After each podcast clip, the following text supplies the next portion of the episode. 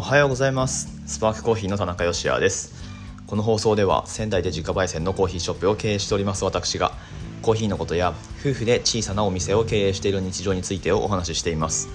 文字通り仙台のコーヒー焙煎所から毎朝10分から15分程度で配信している番組です。はい。本日は7月の10日土曜日でございます。毎度毎度お知らせしておりますけれどもゼロのつく日は私たちのオンラインショップを出店しております。楽天市場の方でポイントアップの日になっております。お買い物マラソンも継続して開催中のようですのでぜひぜひ活用してみてください。まあ、やっぱり高単価商品ですね。コーヒーミルであるとか、まあ、あとちょっと高い芸者の豆とか、えー、が一応狙い目ではあるんですけれども、まあ、普通にデイリーに使っていただけるコーヒーも今日ですね注文していただくと、まあ、気持ちポイント多めにつきますよっていうなんかあの気分よくお買い物できる日になってますのではい活用してみてください。お中元の注文なんかもねあのちょろちょろっと入るようになりました。ありがとうございます。ギフトラッピングした商品も、えー、ラインナップしておりますのではい。ギフトセットっていうカテゴリーがありますのでそちら見ていただいたりあとギフトセットのカテゴリーじゃなくてもあのボトルコーヒーであるとかあとは水出しのコーヒーもギフト用にできるように設定多分してたと思うので、はい、この放送の詳細欄のところにオンラインストアへの、えー、リンクですね貼ってますのでぜひぜひご覧ください。ということであしまった。お知らせを先にしてしまった。今日はですねあのスポンサーコールがありますので、えー、先にそれから行きたいんですけれどもはい今日のこの放送はスパークコーヒー、えー、なんだおなんだろうなななんて言ってたっけ？スパークコーヒーを 応援する会会員番号1番の方の提供でお送りしております。やべえグダグダになってしまった。すいません。えっとスポンサー枠ノートの方で募集をしておりますけれどもはい、えお名前はちょっとっていうことでしたのでここではこのようにご紹介させていただきますがはい。ありがとうございます。いつも、え支えてくださって感謝です。ということで、えー、今日の本題に入っていきましょう。土曜日ですね。ちょっとあのサクッとお話ししていこうと思うんですけれどもコーヒー豆冷凍することについてお話を進めていこうと思います。是非最後までお付き合いください。この番組は小さなお店を応援するあなたを応援しています。以前にもですねコーヒー豆の保存についてのお話って何回かしたことあると思うんですけれども最適解としては買った袋のまま常温で保存。でしかもその袋の空気は抜いておいてくださいねっていう風にお伝えしています、まあ、実際お家で飲んでいく上で普通に消費していく上ではこれが一番いいと思いますし科学的な、えー、なんだろう裏付けもある保存方法になってます。が、うんとまあいろいろあるんですよね情報って。なのでまあ本当自分が良しと思う あのやり方をとっていただくのがまあ最終的には一番いいなっていうふうには個人的には思っています。なんかねその瓶に入れた豆の様がかっこいいのででお部屋の雰囲気にも合うのでそういう風に置いておきたいっていうのであればそっちを優先すべきだと僕は思いますし、うん、なんかこうそうだな、まあ、それこそ今日話しますけど冷凍した方がなんかいいような気がするっていうのであればそっちを取っていただいて全然構わないと思っています。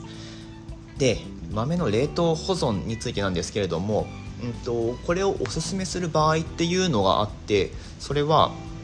例えばなんか豆を普段、えー、普段というか直近で飲む機会がないっていうのが分かってるんだけどなんか豆をこうもらっちゃったとか、えー、大量にこう手元になんか残ってしまったという場合にでこのコーヒーを向こう3ヶ月くらい飲む予定がないなっていうのがもう分かってる場合は冷凍してしまうっていうのがまあ、そのコーヒー豆を生かす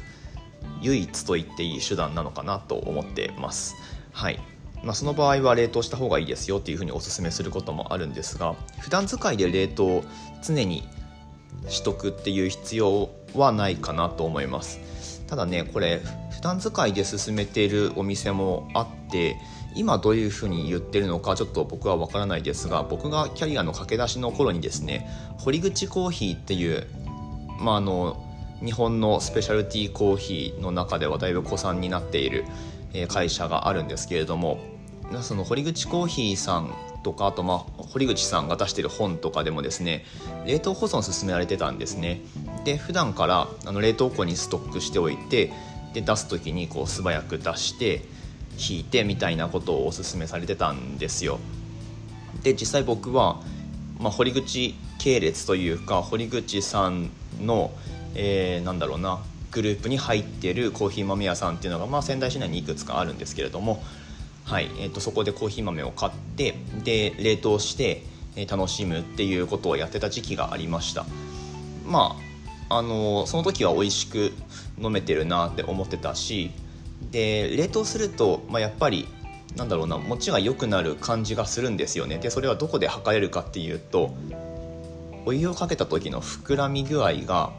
冷凍してると、まあ、結構長く保たれるんですね。常温保存でまあこれから暑くなってきますけれども暑い真夏とかに1ヶ月くらいそのまま置いておいたものでドリップすると豆の膨らみってちょっと弱くなるんですね普段の。えっと普段のというか、まあ、涼しい時期に比べて。なんですけど冷凍しておくとちょっとその膨らみが保たれるんですよ。はい。まあガスの放出っていうのも緩やかに多分なってると思うのでうん。まああの冷凍保存ってやっぱり有効な手段なのかなっていう気はするんですけれどもただここで失われるものっていうのがあってそれはフレーバーの変化ですね。うん。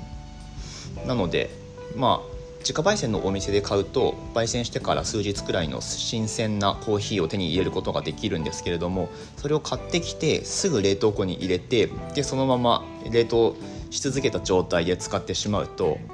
なんかずっとフレッシュなままなんですよね風味が。なのでその日数が経っていくにつれて出ていくフレーバーを楽しむことができないんですよ。要はそこでロックされちゃうので例えば焙煎後5日後の豆を買ってきて冷凍するとそこで味わいの変化ってこうまあロックされるっていう言い方はしちゃうんですけれども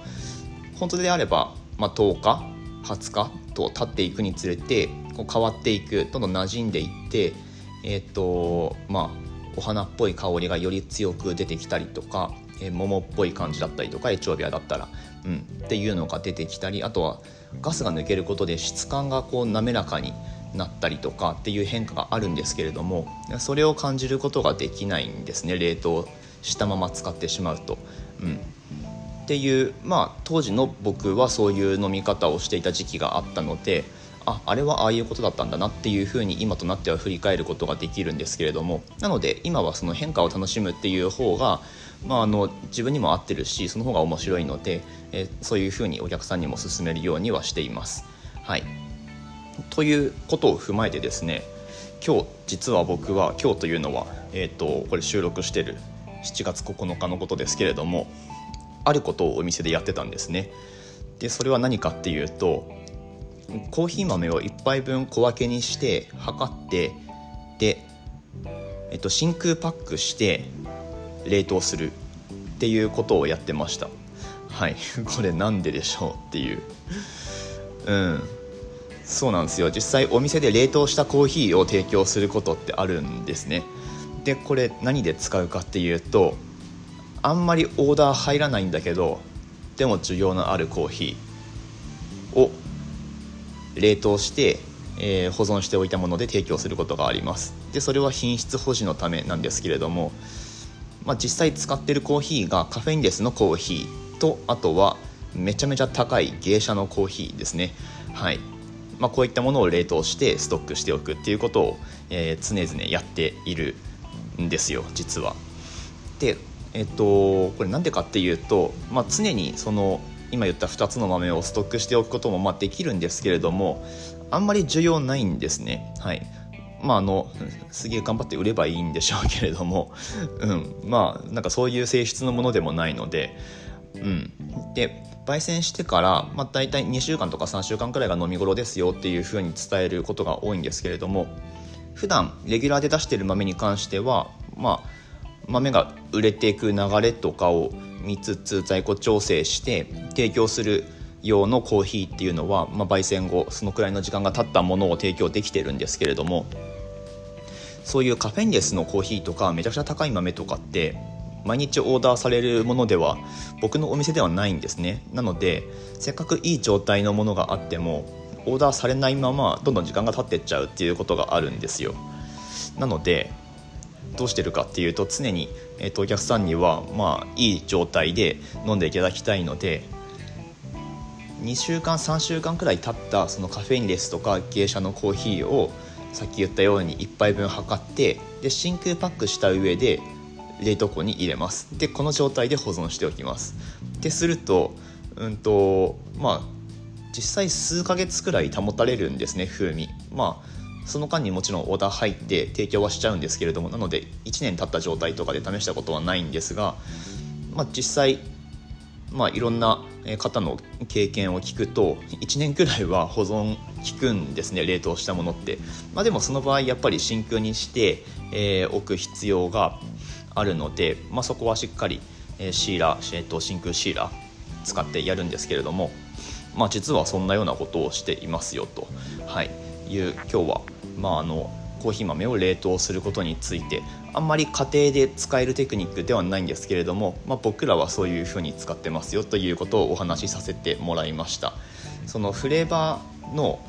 えっと、日数が経つにつれて変わっていくっていうことが止まってしまうっていうのを逆手に取るわけですね。なので3週間くらい経ったいい状態のコーヒーを